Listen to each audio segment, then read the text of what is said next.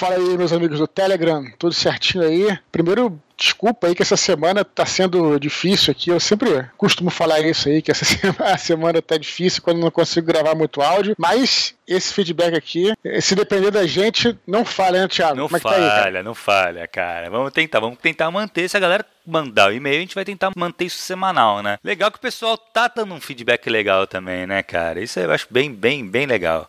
Com certeza, mas eu falei isso aí, mas na verdade depende sim, cara. Depende de mim. A galera meio que muito responde as coisas que eu coloco lá no Telegram. Então, uhum. realmente, se eu não coloco muito conteúdo, vem menos feedback. Então é meia culpa, Thiago. Tem um pouco.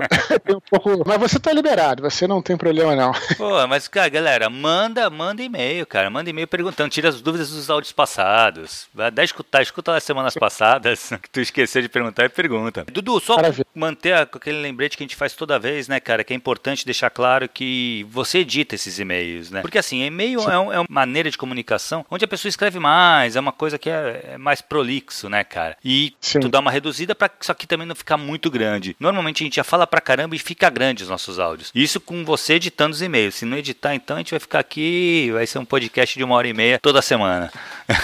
Nem podcast é, se você já tá é, com exato. saudade você já tá com saudade desconstruindo, Thiago. É, Olha é só, vou falar para você. Assim que eu terminar de escrever meu livro aqui, eu faço uma promessa aos ouvintes, mas também a você que é meu, é meu companheiro aí de podcast. Quando eu terminar de escrever meu livro aqui, eu vou e vai ter que sair o próximo Desconstruindo, cara. Porra. Porque, como eu já falei, eu tô trabalhando 12 horas por dia, cara. Então, ah, tô ligado. Mas assim que, que eu terminar, a gente vai gravar os próximos Desconstruindo aí. Fechado. Beleza? Vamos lá então, cara. Vamos pro primeiro e-mail, cara. É um e-mail da Daniela Teixeira, que ela já mandou um e-mail, ela tá respondendo o nosso feedback. Achei muito legal. Sim, é o feedback back. Né? Teixeira aí sempre com bastante conteúdo pra gente aí, né? Vamos nessa. Vamos lá, ela fala assim: Cara Eduardo Spor, adorei as considerações. Foi maravilhoso escutar você e o Thiago Cabelo comentando as minhas perguntas. Quando escrevi, não tinha perspectiva de ser respondida. Olha lá, foi. E tá sendo de novo, né? Na verdade, a gente tá sempre. É o mesmo esquema que a gente faz lá no feedback dos desconstruídos. A gente, a gente sempre comenta, assim, todas as mensagens, todos os e-mails. Agora uhum. acontece o seguinte: quando a gente acha que eu faço essa edição, e às vezes o cara, a pessoa só faz um comentário curto e tal, e a gente joga pra uma sessão que a gente tem que é curtas. Sim. Né? A gente importou para cá ah, também, né? A gente importou para cá, né? Às vezes hum. o comentário é mais longo, mas mesmo que você faça um agradeça, ou fale mal, ou faça uma crítica, a gente vai jogar lá no curto para você não ficar sem ser respondido. Então todos, todos serão atendidos aqui. Pelo menos essa, é essa é a nossa. Essa é a ideia, né? Vamos Boa, vamos lá. Ela continua assim: me atualizei em todas as recomendações. Adorei o Corvo e suas versões. Cara, ainda bem que você adorou, porque é um dos melhores poemas já escritos, cara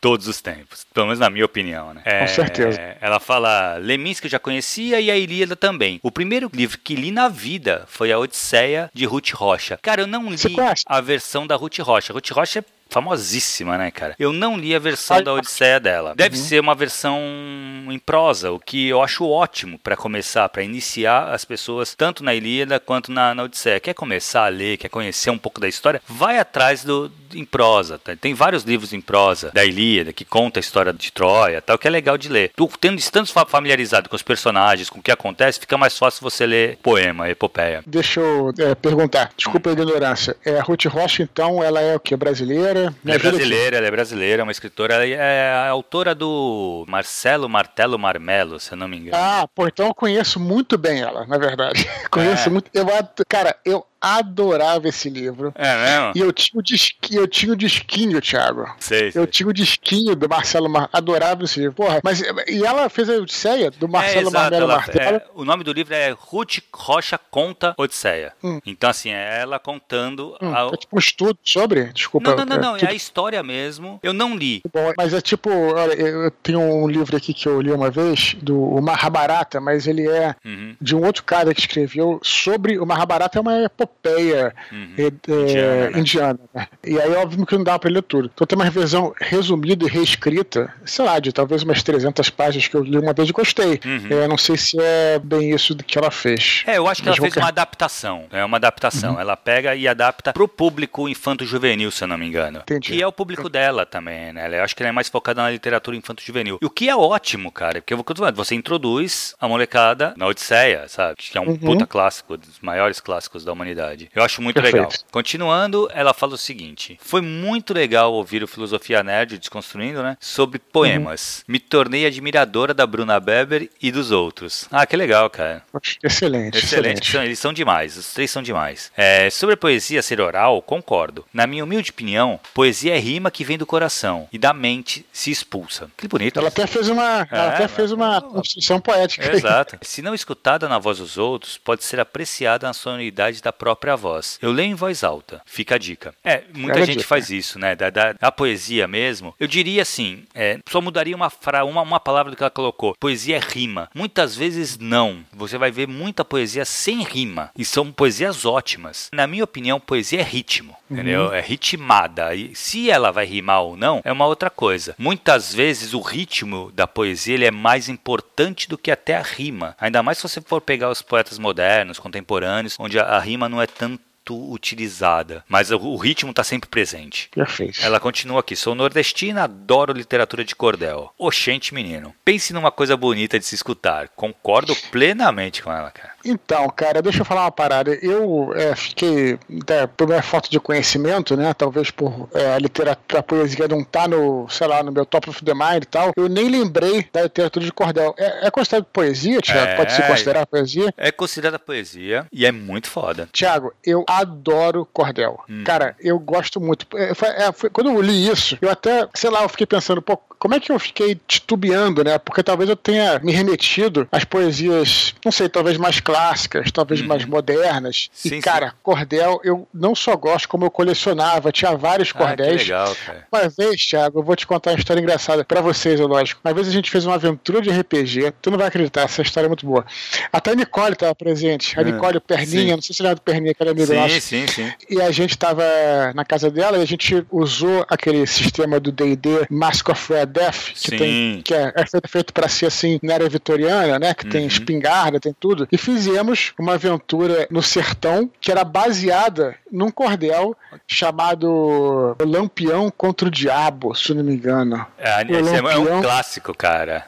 Ah, você lembra disso? Então é conhecido? A gente leu aquele cordel, eu, eu acho que eu não tenho mais, cara, mas a gente leu aquele cordel e, cara, é, foi demais, demais, demais, cara. Adoro o cordel, cara. Gosto é muito, muito, muito, muito, legal. Então, cara, assim, eu acho eu um dos primeiros traba grandes trabalhos que eu fiz na faculdade de letras foi sobre cordel.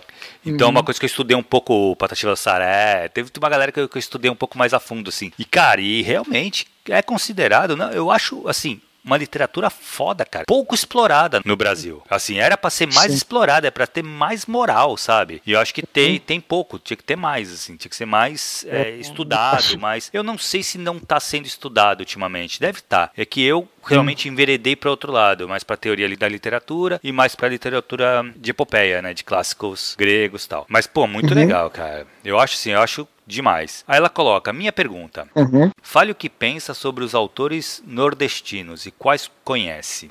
Tem vários, né, Tiago? Olha, eu, eu aqui de cara eu não posso deixar de citar meu querido, saudoso, já falecido mestre José Louzeiro. Uhum. Ele é, é, nordestino, ele São Luís do Maranhão, ele veio para o Rio ainda mais ou menos novo tal, e escreveu muitos, muitos, muitos livros de literatura policial. Já falei aqui, Pichote, ali do mais fraco, Lúcio uhum. Flávio, Passageiro da Agonia. Ele traz todo um, um, contexto próprio, né? Que ele meio que ele, ele seria assim, vamos dizer assim, o, o quase que o Truman Capote brasileiro, né? Uhum. Porque ele uhum. traz aquele romance de não ficção, né? Então, José, José Louzeira de Caro primeiro, que eu posso citar, é, temos aí um, um, outro gênio, talvez um dos grandes gênios da literatura universal, seja nordestino, na minha opinião, que é o Jorge Amado. É, demais. Jorge o cara mais traduzido, né? O brasileiro mais traduzido para fora. E definitivamente, eu, eu falei até em outro áudio aqui, Tiago, o que, que eu quero dizer com gênio? Que eu sempre falo assim, que a gente, né, nós que somos profissionais da literatura, a gente tem que trabalhar, assim, muito e, e até usar nossas técnicas e tal, mas os gênios são os caras que já estão, já, já saíram desse patamar. Então, uma vez eu estava assistindo um, uma entrevista, né, da, da Bruno Lombardi com o Jorge Amado, e ele dizendo que ele, ele não planejava os livros, ele não editava porque ele escrevia na máquina e, e nunca reescrevia. E aí tu vê os livros do cara, praticamente, pô, não tem defeito, né? Você pode até não gostar de uma coisa ou outra. Exato, mas, é demais, mas ele, que é isso. Então, o Jorge Amado, ele, ele é um gênio e acabou. Então, tem, não tem conversa. Né? E claro que também, é, também o que eu também citaria é o Graciliano Ramos, que, hum. cara, Vidas Secas é, um, é, é uma das obras assim mais viscerais é que eu já vi na minha vida. É demais. É, eu acho que eu nunca me senti tão, vamos dizer assim, fisicamente abalado Com texto, quando, né? eu, quando, eu, quando eu li o Vidas Secas. Não, o Vidas Secas é, é demais. Graciliano é demais, né, cara? Sim. É difícil, cara. É difícil, é difícil. Tem muitos, cara, tem muitos. Tem o João Baldo Ribeiro também, que também é baiano. Sim. Mas eu acho que realmente Jorge Amado é uma coisa assim. Ela fala, continuando aqui, ela só, vai só, falar. Só comentar, só, só hum. comentar sobre o Jorge Amado uma coisa rapidinho, Thiago. E dizer que é interessante que o Jorge Amado, ele, é, é, eu até nesse áudio anterior que eu fiz aí, eu citei como gênio o Jorge Amado e Stephen King. Mas olha só que interessante esse paralelo, que o Stephen King, é todas as histórias do Stephen King se passam no Maine, né? Uhum. Só que é o Maine do Stephen King. Né? Assim, ele tem todo, tem toda uma, vamos dizer assim, uma não sei, cara, uma identidade própria, uhum. né? Que tá atrelada àquelas lembranças que o, que o Stephen King tinha quando criança. Os personagens geralmente seguem esse padrão e tal. Uhum. E o mesmo pode ser dito do Jorge Amado, né? Então, assim, aquela zona do café lá, que existia na, existe, né? Existia sim, na sim, Bahia sim, nos anos 30, 40 tal. Tudo bem, você vai lá e vai encontrar, mas, mas aquele sabor que é, é quase como se ele criasse um, um universo mesmo paralelo. Exato, é. não, não tô dizendo que não é o real, tô dizendo, mas tô falando assim que os personagens que habitam aquele universo da Bahia do Jorge Amado são muito característicos. É quase como se ele tivesse realmente criado um, um, um mundo, não, não de fantasia, mas nesse sentido de criação, de Sim. world building. Sim, sim, sim tá exato, exato. Eles criou um, um, que não deixa de ser uma, um lugar que é, que é conhecido por todos, só que é, tem toda a ambientação dele ali, né? Então é a cara dele aquilo ali que ele faz. Eu entendo, eu entendo perfeitamente. É a visão, a visão dele dali do é, mundo, daquele exato. mundo. O engraçado, cara, na faculdade de letras também, é, eu lembro que os professores falam assim, não, não é que a gente não aceita, mas a gente, uhum. é, como é que é? Desestimula vocês fazerem uhum. TCC sobre o Jorge Amado. Uhum. Fiquei meio, você foi, pá, por quê, né? É, por quê? Era um é, gênio, também, né? cara. Ele falou, porque é o seguinte, cara, todo ano tem pelo menos uns 5, seis alunos querendo fazer Jorge Amado. Então, o Jorge é. Amado é um dos caras mais estudados do Brasil. É, realmente. Aí, faz... faz sentido, porque tu vai, chegar, tu vai tu vai escrever, é. tu vai estudar, provavelmente vai chover no molhado. O que tu vai falar, já falaram ano passado, ano retrasado, no outro ano, entendeu? Então, assim, eles desestimulam. A não sei que tu traga algo muito novo, muito diferente. Uma maneira nova de se enxergar o Jorge Amado, mas não. E é engraçado, porque realmente, né, cara, é um cara que ele é considerado genial. Então, e o engraçado é que ela depois vai comentar numa terceira pergunta, eu vou até ler essa pergunta, vou, vou, vou só inverter essa ordem. Então, ela conhece as obras dos meus queridos Graciliano Ramos e Ariano Suassuna, que é outro cara, né, uhum. né, cara? O Ariano Suassuna é outro gênio, cara. É outro gênio. Isso, assim. uhum. Eu tô pra ler o. que é o romance da, da Pedra do Reino, que é um uhum. calhamaço grande. Eu preciso ler esse livro porque falam demais dele. Já há um Sim. tempo que eu tô com ele e eu não, não li ainda. E o Graciliano Sim. é o Graciliano, né, cara? É isso aí. O Ariano eu conheço as peças, principalmente, e eu sei que uhum. o cara é genial, é genial. Tu pega umas entrevistas dele no YouTube, porra, o cara é um gênio. É engraçado, né, que eu falo engraçado, mas tem engraçado, é mais curioso. O Ariano Suassuna, por isso que eu acho legal, quando a gente faz literatura, Thiago, é estudar, é, eu adoro, é biografia de autor, né, hum. biografia de escritor. O Ghostwriter, né, que tá voltando, inclusive, aí, o podcast Ghostwriter, tem vários episódios que é biografia ah, é do autor. Mas por que, que isso é bacana? Porque é o que a gente falou um pouquinho aqui do Jorge Amado, e você entende o mundo, você vê o mundo através desse autor. O Ariano Suassuna, por exemplo, vocês conhecem, né?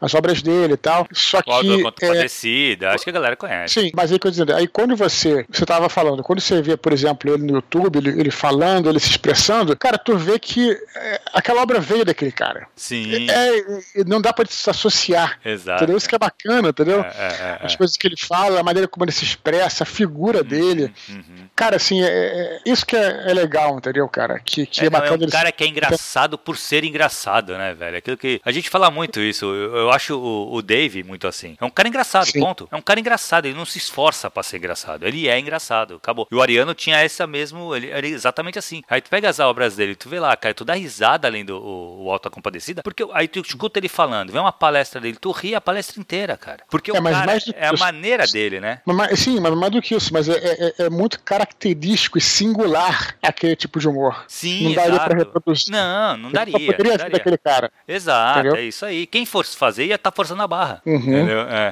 foda. Não, é, é, outro gênio, outro gênio, outro gênio. Sim, eu preciso muito ler o romance da, da Pedra do Reino, porque é que é muito grande, cara. Eu tô fugindo de livros grandes. Então, basta a Odisseia e a, e a Ilíada, cara, na minha vida. Mas você pegar, cada um que você for pegar, hein, cara, daqui a pouco vai construir uma, um, uma, um prédio aí. Foda. Vamos lá, vou voltar para a segunda pergunta, tá? Que ela fala: Já pensou alguma vez escrever algo ambientado no sertão? Seria hilário ler batalhas de anjos guerrilheiros, caboclos e cangaceiras. É, cara, eu vou te falar que eu tenho muita vontade de. Aliás, foi uma coisa que eu meio que fiz no Herdeiros de Atlântida, né? Não no sertão necessariamente, mas foi uma viagem pelo Brasil e eu sempre tive muita vontade de escrever essas minhas histórias, né, da tetralogia, no Brasil. Sempre que eu pude, eu fiz isso. Só que a trilogia, fiz do Éden, Batalha também, mas elas tinham um, um ritmo, né, de se expandindo, né? Primeiro no Brasil, depois no mundo, depois de outras. Eu tinha esse ritmo, então não dá para fazer tudo, né? Você não tem Sim, como. Cara, é Mas eu vou te dizer que eu tenho muita vontade, muita vontade. Se um dia eu escrevesse um, vamos dizer, quem sabe aí, Thiago, uma série, né? É, original. Oh, poderia se colocar. É, Seria a coisa que eu mais adoraria fazer, até por cortar custos, mas é, isso não quer dizer que é, seja menor, não é isso, mas cortar custos no sentido de fazer no Brasil mesmo, uhum. valorizando uh, nosso, nosso país e tal. Claro. E usando essa. Eu, cara, eu adoraria. E seria demais, sabe? hein? Seria barato. Eu tenho, olha, ideia, dica, ideias eu tenho várias. Posso dizer isso. Netflix, Amazon, uhum. HBO. Fica a dica aí, galera. É, vamos lá. Agora a última pergunta. Fale sobre indicações literárias que tratam como tema preconceito, seja ele qual for. Que a força esteja sempre com você. E aí, Dudu? Pô, cara, eu tenho uma indicação, né, que eu acho que é muito interessante, que, eu, cara, eu, claro, hoje agora eu tô indo pro, pro lado do romance histórico, mas eu sou um escritor de fantasia, né, e sempre gostei muito de ficção científica. E eu venho falando aqui que a ficção científica e a fantasia tem essa propriedade de tirar um elemento elemento de um contexto, colocar em outro, e quando você tira do contexto, né, e a situação é a mesma, todo mundo pode se identificar. Eu já falei sim, isso várias sim, vezes. Sim. Olha, eu vou te falar uma coisa. Tem um. É um livro, é um, é, acho que é, é, é, um conto, mas é que está num livro com esse nome, então eu me confundo. Que é o Homem Bicentenário, né? Do Isaac Asimov. Não sei se já viram falar, é, nem sei. Eu nem eu tenho o filme, mas eu, eu nem recomendo o filme, mesmo porque dizem que é ruim, mas enfim. O Homem Bicentenário é a história de um, de um robô que vai ganhando vida, né? Como vocês sabem, né? Como muitas histórias do Isaac Asimov. Só que nessa sociedade do futuro, é, os seres humanos já resolveram lá os seus preconceitos e tudo, mas os novos alvos são os robôs. E tem várias cenas nesse sentido, né? Então, como você, quando você tira do contexto e você coloca como personagem fictício, todo mundo pode se identificar com aquela situação. Então, Sim. eu gosto muito muito da, das histórias do, do Asimov nesse sentido. E esse, eu recomendo esse livro, que, como eu disse, eu acho que é uma novela, cara. É uma noveleta. Uhum. Não chega a ser um romance, O Homem Bicentenário. Fica a dica aí. É, legal. O, Cara, tem um. Eu acho que dá pra colocar em um que é uma série, na verdade, que é o Harry Potter, cara. Que fala muito sobre preconceito, muito segundo plano, mas, cara, uhum. ele basicamente ele fala sobre preconceito, né? Ele, uhum. ele trabalha muito esse tema. É ele não, desculpa ela, né? Ela trabalha uhum. muito esse tema. E, assim, se quiser uma coisa mais na lata mesmo, assim, direta, o uhum. 12 anos de escravidão, o livro é demais, cara. O filme é genial, Pô, mas o livro é muito bom também.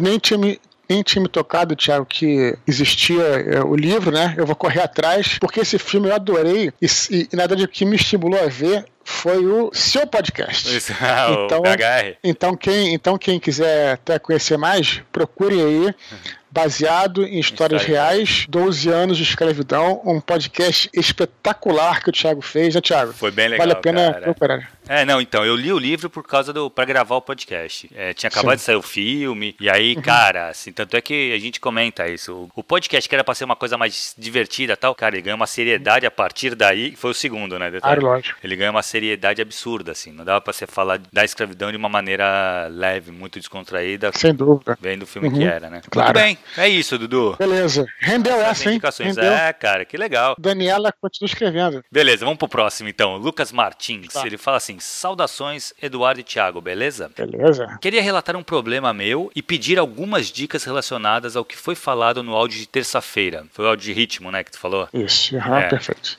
É, eu tenho um sério problema em desenvolver um ritmo para as minhas histórias e muitas vezes isso me faz deixar o projeto de lado. Além disso, sofro para transferir as ideias para o papel. Então, tenho duas dúvidas. Uma, Vamos lá, assim. pego muita inspiração do Garfienes, tanto na violência quanto como no sarcasmo, mas não consigo desenvolver a história em torno disso. Minha mente parece focar apenas na ação e nas cenas de impacto. Como eu posso trabalhar o desenvolvimento da história e dos diálogos? E aí, Dudu, o que, que tu acha?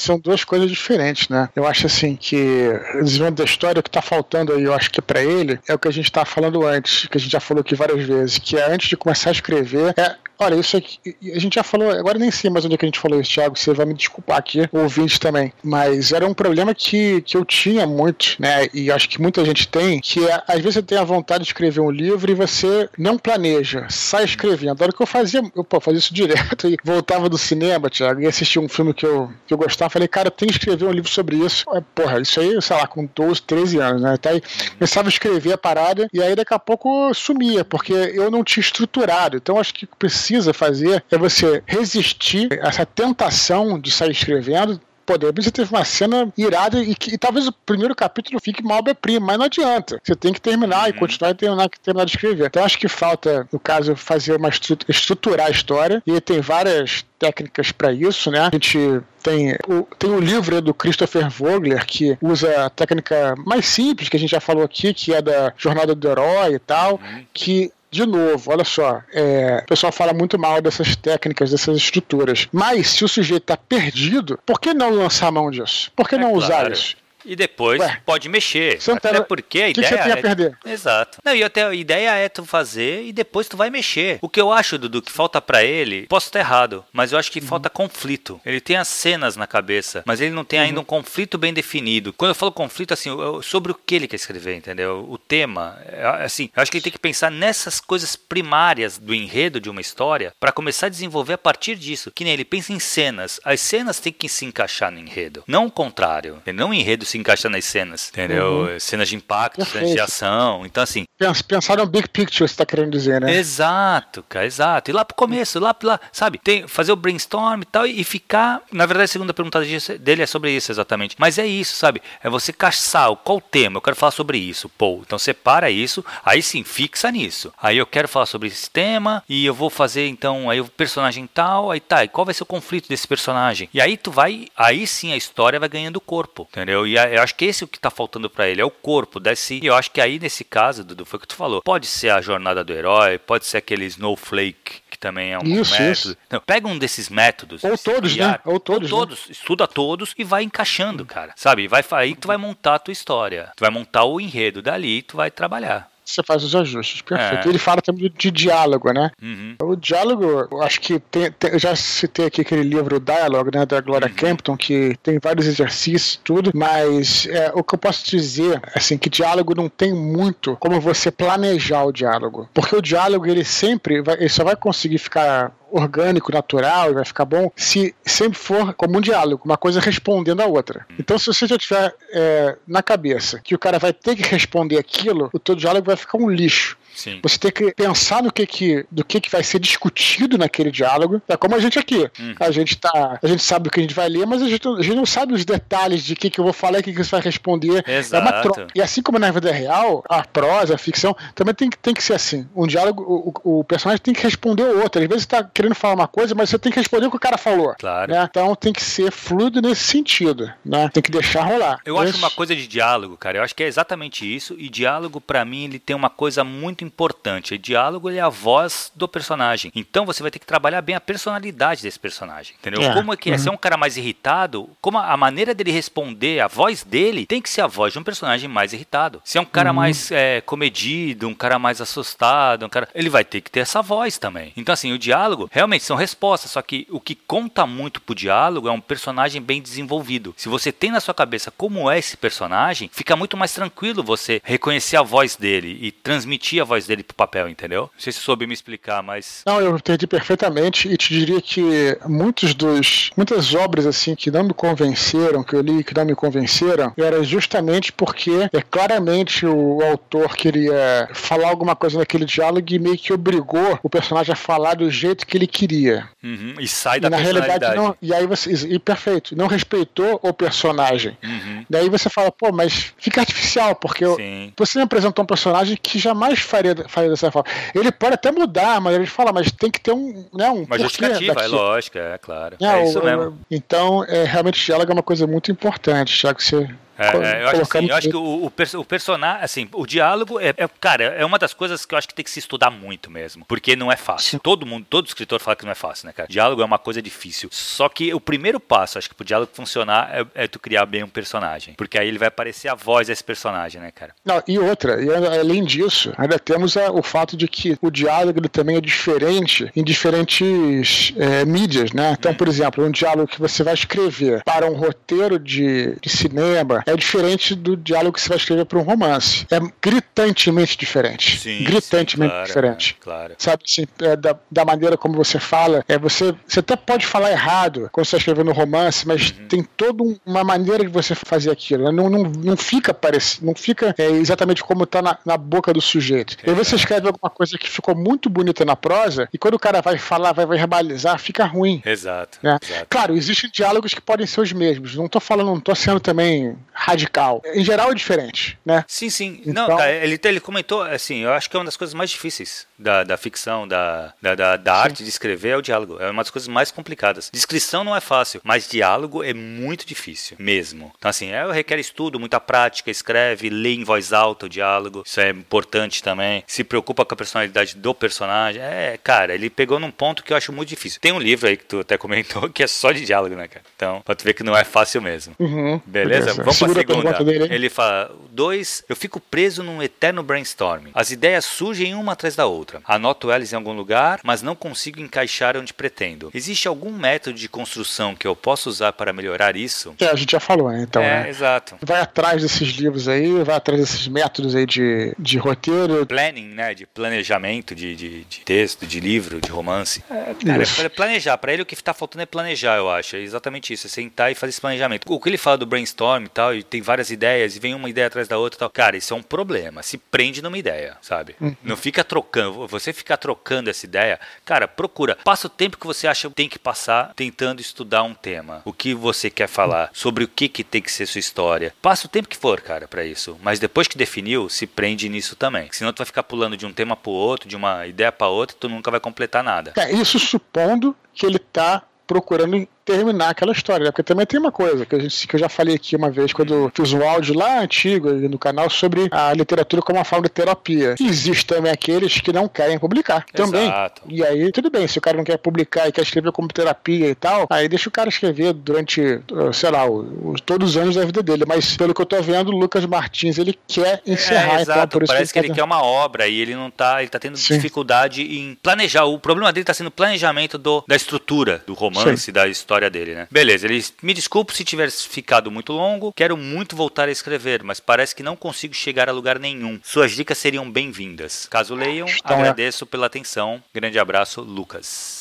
Então estão aí as dicas. Cara, vai atrás desse, desses métodos tal, e, e, cara, perde tempo tentando achar sobre o que você quer escrever. Depois que tu descobrir, cara, se prende nisso. E vai. É, outra coisa que pode, que pode ser interessante pro Lucas aí, ó, a gente já falou isso aqui, mas vale realçar. Talvez se programe para fazer uma história de 20 páginas. Exato. Porque você vai ter. Se você achar que tá perdendo muito tempo, tá, você na verdade tem 20 páginas ali, e, e eu sempre falo isso também com cuidado, já que não parecer, porque fica parecendo também que o conto, que a novela são gêneros menores, né? Não estou falando nada disso, não estou indo por esse caminho. São tão é, importantes quanto uma quanto romance, coisa do tipo. Mas o fato é que é mais curto, então você vai poder ter a sensação de chegar ao final, escrever chegar ao final. É muito mais, mais, depois é mais fácil de novo, sem querer, mas assim, mais, pelo menos mais rápido Sim. É você chegar ao final de 20 páginas do que de 300. Claro. Né? Então vale a pena tentar. É exatamente, esse programa aí para um, uma coisa menor. É. Planeja, planeja uma história de 3 páginas, de 10, que seja, porque ele, ele não está conseguindo fechar um ciclo, pelo que eu estou entendendo.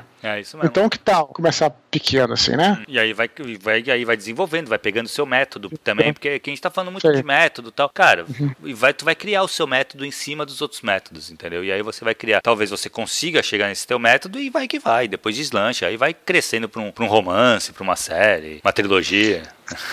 Beleza, vamos pros curtas, cara. Nas curtas, a gente tem o Guilherme Nascimento, agradece pelo nosso trabalho no Telegram e no Desconstruindo, pois está querendo começar a escrever e a jogar RPG. Cara, duas coisas muito legais, né, cara? Tá, então tá no lugar certo. A gente fala muito aqui disso no, no canal, né? Basicamente exato, literatura exato. RPG que a gente fala. E a Juliana Ju diz que é extremamente difícil para ela escolher um nome para seus personagens. Ela afirma que já trocou o nome do protagonista pelo menos umas duas vezes. Juliana Ju, ela escreveu na semana passada, eu não consegui incluir naquele dia lá, na nossa última leitura de e-mails, estou incluindo aqui, ela está falando sobre um áudio que eu fiz na outra semana sobre nomes de personagens, né? Uhum. Mas eu vou te dizer o seguinte, que eu já fiz isso também. Muitos personagens eu mudei de nome no meio da coisa. Então, realmente, isso não é bem normal, na minha opinião. É, não, eu acho que até a publicação ainda tem tempo de mudar, né, cara? Eu acho que tu tem que se sentir segura também, assim. Tu tem que estar tá com o nome certo. Putz, eu quero fechar e quando entregar o livro para ser publicado, para autopublicação, seja o que for, você tá certa do que é